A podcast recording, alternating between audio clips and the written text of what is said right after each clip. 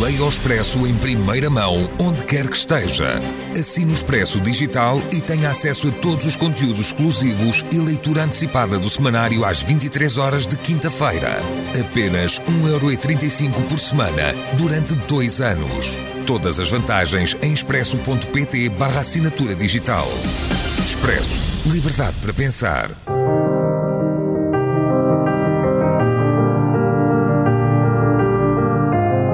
Desastres naturais.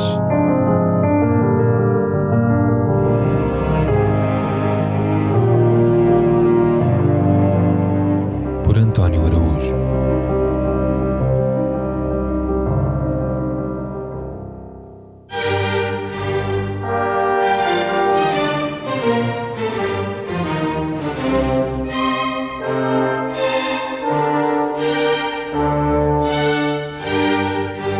Mário Fiorentini, o último dos resistentes ao fascismo, o mais condecorado de todos os partigiani da Segunda Guerra, morreu no passado dia 9, aos 103 anos, poucos meses antes da provável vitória eleitoral de Giorgia Meloni.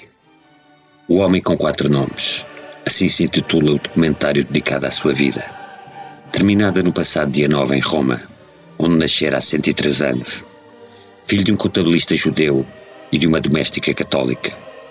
Pouco mais sabendo da sua infância e juventude, e, sobretudo, do que o terá levado a trilhar caminhos tão árduos e sinuosos como os da resistência ao fascismo, na qual conquistou três nomes de código, Gandhi, Finch, Dino, que se juntaram ao próprio e verdadeiro apelido de batismo, Mário Fiorentini, não só o mais condecorado partigiano de toda a Segunda Guerra Mundial.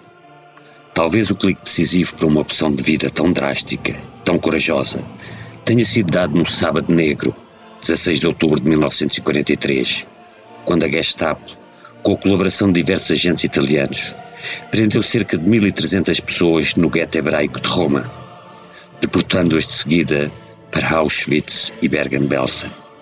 Apesar de morarem fora do gueto, na via Capula Case, os pais de Mário foram também detidos e levados para as instalações militares do Palazzo Salviati, na Via della Lungara. Mas a mãe conseguiu subornar um guarda com as joias da família e assim evitar a deportação fatal.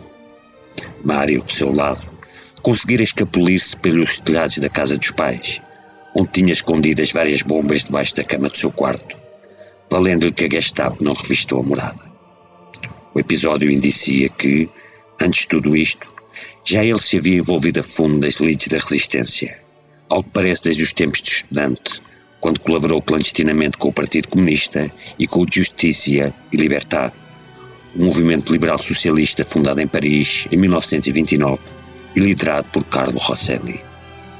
Nos alvos de 1943, meses antes do Sábado Negro, portanto, Mário montou espetáculos teatrais com atores que conquistariam fama, como Vittorio Gassman, e foi por essa altura que conheceu Lucia Ottobrini, uma funcionária do Tesouro de origem alsaciana, que seria sua cúmplice em muitas ações de combate e companheira de vida durante sete décadas. Em 25 de julho de 1943, fundou o grupo Arditi del Popolo, em conjunto com o militante comunista Antonello Trombadori, e a partir daí envolveu-se em inúmeras e arriscadas missões.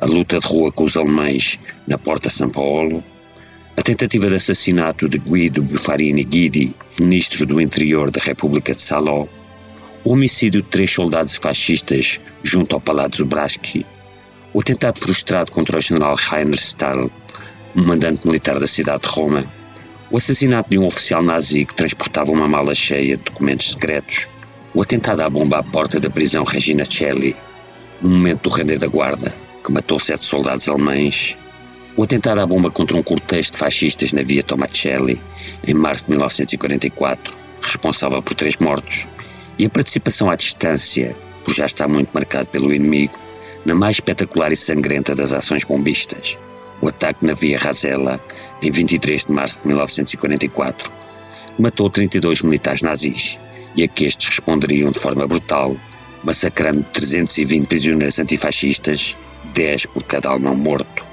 nas fossas ardiatinas, à periferia da cidade eterna. Mário Fiorentina e Lucia Tobrini escaparam de Roma pouco depois em dirigir as operações da resistência na região do Lácio e, com a libertação da capital italiana, Mário passaria a colaborar com os serviços secretos americanos, o OSS, assumindo o comando da missão Dingo e prosseguindo a luta no norte de Itália, nas regiões de Emília-Romanha e da Ligúria. No pós-guerra, recusou entrar na política e candidatar-se a deputado, optando por estudar matemáticas, domínio em que se tornaria um investigador de renome, com trabalhos no campo da álgebra comutativa e da álgebra geométrica. Estudava matemática de forma maníaca.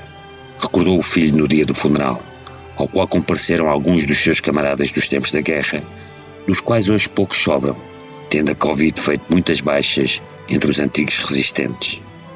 Junto ao caixão, além de várias e distintas condecorações, a bandeira da ANPI, Associação dos Resistentes Italianos, da qual Mário Fiorentini foi um ativo membro. Lutou até ao fim para que o seu país não perdesse a memória dos negros tempos de Mussolini, mas, tristemente, parece ter sido derrotado nessa sua última batalha. A crer nas sondagens, é praticamente certa a vitória eleitoral dos Fratelli d'Italia, de Giorgia Meloni, abjeta herdeira do fascismo e pós-fascismo, que, entre outras enormidades, defende a existência do Plano Kalergi, teoria da conspiração cara à extrema-direita, que sustenta estar em curso um genocídio dos povos europeus e sua substituição por gentes de outras etnias. É por isso, e muito mais, que urge evocar este herói, que aos 17 anos percebeu o valor e o alcance da liberdade e dispôs a morrer por ela.